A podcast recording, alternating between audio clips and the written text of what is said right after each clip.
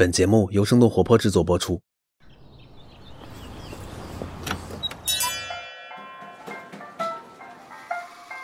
您的生动早咖啡好了，请慢用。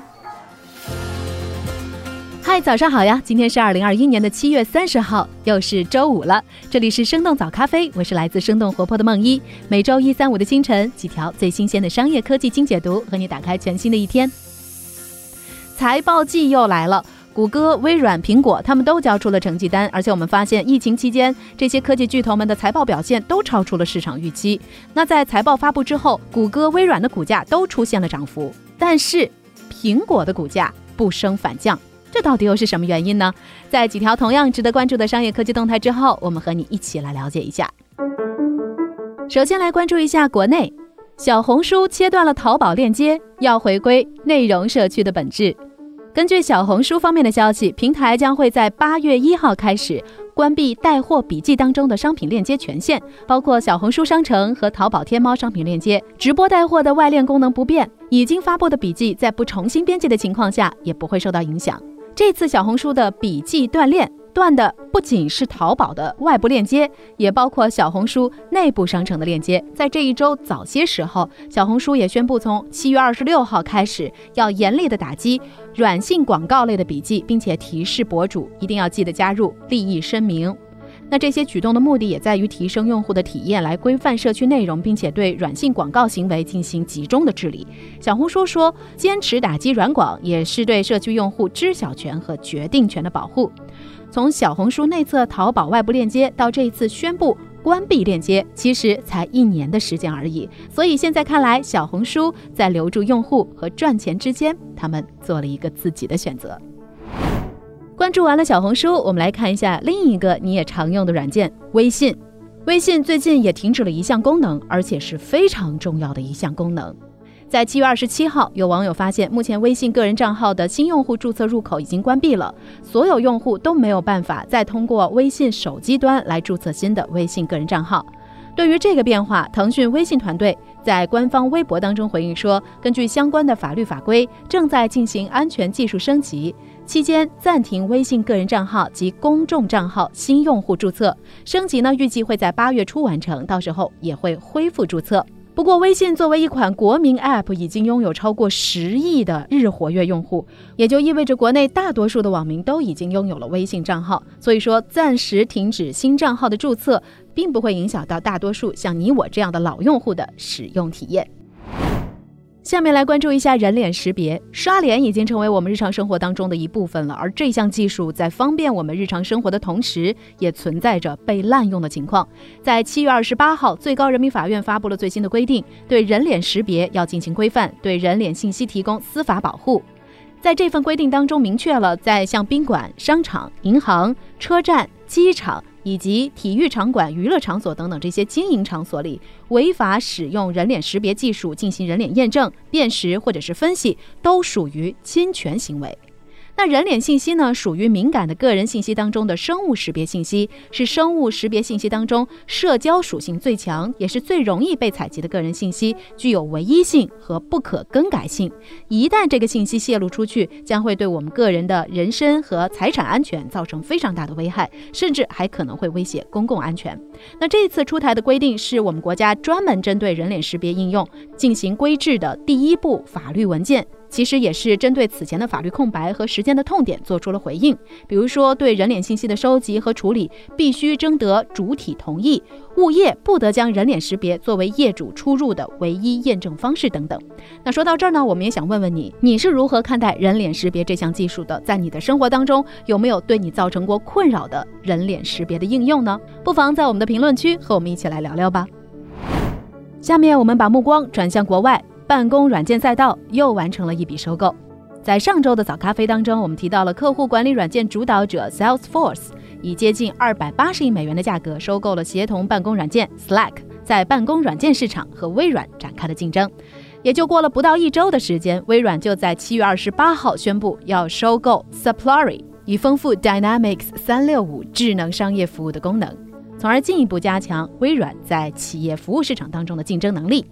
我们来认识一下 Supply 这家公司。他们在二零一六年创立，专注于利用机器学习来帮助企业改变他们管理供应商和成本的方法，并且帮助客户减少支出和降低风险。那根据相关的报道，Supply 现在大约有四十名员工。三年前的 A 轮融资之后，估值是三千万美元。或许从数量上来看，这笔交易的规模并不是很大。但是呢，从战略意义上来说，这也表明着微软正在加强 Dynamics 三六五作为他们与 Salesforce 日益激烈的竞争的一部分。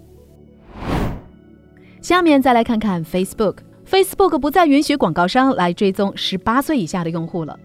其实我们作为成年人，对于社交媒体上铺天盖地的广告，好像已经产生了免疫力，但是小朋友们可能就没有办法对定向广告做出准确的判断了。七月二十八号的时候，Facebook 宣布将会不再允许广告商针对十八岁以下用户的兴趣，或者是他们在其他网站上面的活动来提供定向广告服务。这些变化呢，将会在几周之后来实施，并且适用于 Facebook 以及它旗下的社交产品 Messenger 和 Instagram。这就意味着未来在 Facebook 上的广告商将只能够根据年龄、性别或者是位置信息来向未成年人投放广告。Instagram 在一篇博客文章当中表示，之所以做出这样的改变，是因为他们同意一些倡导者的观点，也就是年轻人可能没有能力对定向广告做出准确的判断。那之前 Facebook 也推出过一些专门针对青少年的产品功能。在今年的五月，Facebook 计划开发适用于十三岁以下儿童使用的新版 Instagram，但是呢，遭到了美国多个州和政府的反对。同时，即时通讯软件 Messenger 也推出过青少年版本。接下来的时间，想和你来关注一下各家互联网大公司在上半年的表现怎么样。要知道，二零二一年已经过去快要一多半了，当然新的财报季也随之到来。我们来看看，在漫长的疫情中，各家科技巨头们的成绩到底怎么样。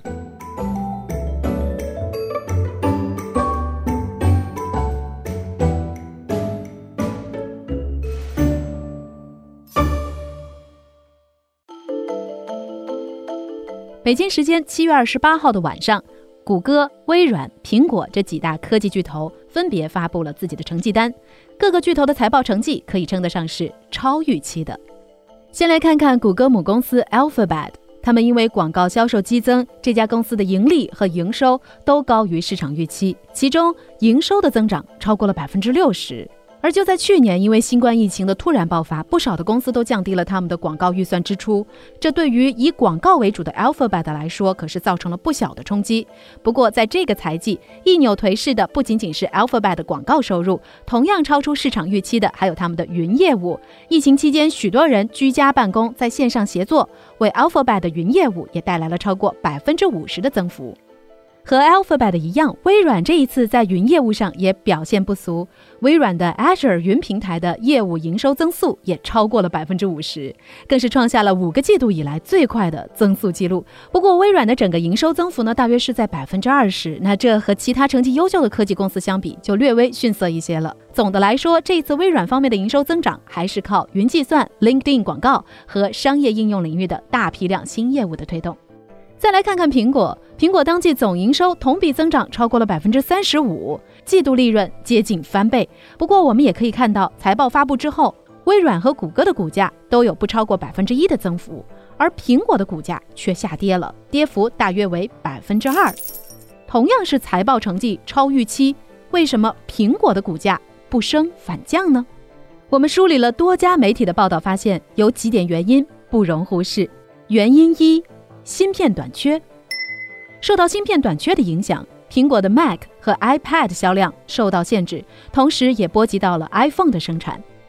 苹果 CEO Tim Cook 在财报发布之后的电话会议上说，这一次芯片短缺对苹果整体收入的影响低于此前预测的范围。不过，如果能够解决芯片短缺的问题，苹果在这个季度本来可以做得更好。在上个季度，iPhone 的销量出现了爆炸性的增长，芯片的需求量超出了苹果的预期，在订货交付期之内获得所有供应十分困难。由于芯片短缺，对于驱动显示、音频功能等等支持性的零部件也造成了直接的影响。所以，苹果公司预计，截止到九月底的下一个财季，营收增速和这个财季相比会有所放缓。原因二：缺乏业绩指引。发布季度业绩指引，应该说是美国上市公司的惯例。每三个月，投资者还有分析师都会非常急切地等待着上市公司的 CEO 们来发布对自己公司未来业绩的预测消息。苹果呢，已经连续六个季度都没有给出业绩指引了，特别是缺乏新一代 iPhone 发布时间的线索。但有分析认为说，这让不少的投资者无法判断苹果是否会在九月份推出新品。当然了，即便是推出了新品，投资者也预期新产品不会比上一代产品有特别明显的技术突破，也就很难带动需求方面的大幅度的上涨。所以普遍会认为，苹果的下一季度的业绩增速会逐渐放缓。当然，也就导致股价的不升反降。原因三：疫情的减退对公司业务带来的不确定性。随着新冠疫情的逐渐减退，未来将会有越来越多的人重新回到自己的工作岗位，恢复以前正常的工作模式和生活习惯。一份来自美国银行的分析表示，鉴于疫情期间 Mac 和 iPad 销量的激增，基数效应过高，再叠加上经济重新开放之后人们的居家娱乐需求的减少，这些都会让苹果未来几个季度的销售数据和去年同期相比显得更加艰难。除了硬件方面，有分析认为，走出家门的人们也会相应的减少在线服务和应用程序方面的支出，也就意味着 App Store 应用商店等等一些重点服务类的收入也会放缓，这也就不难预见苹果下一财年的季度总收入会有下滑趋势了。所以，苹果在下个季度是否还能够带来令人亮眼的表现，我们将会和你一同拭目以待。那以上呢就是今天早咖啡的全部内容。那在结束今天的节目之前，想要提醒一下各位，新一期的声东击西已经上线了。还记得前几天我们和大家讨论过的双减政策吗？那新上线的声东击西节目当中，徐涛、杨轩还有北京师范大学的学者柯里，他们三个人一起从教育双减政策开始，深入的聊了聊真正好的教育应该关注孩童成长的哪些方面。那感兴趣的小伙伴就千万别错过。这就是今天的生动早咖啡。我们下周一再见啦，拜拜！这就是今天为你准备的生动早咖啡，希望能给你带来一整天的能量。本期节目监制徐涛，编辑狄青依依，后期设计陈太太，运营刘瑶，以及制作人梦一。感谢你的聆听。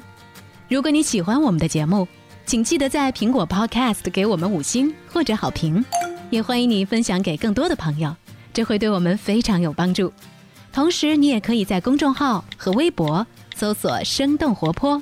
声是声音的声，这样就可以了解更多与我们节目相关的信息啦。生动早咖啡，期待与你下次再见。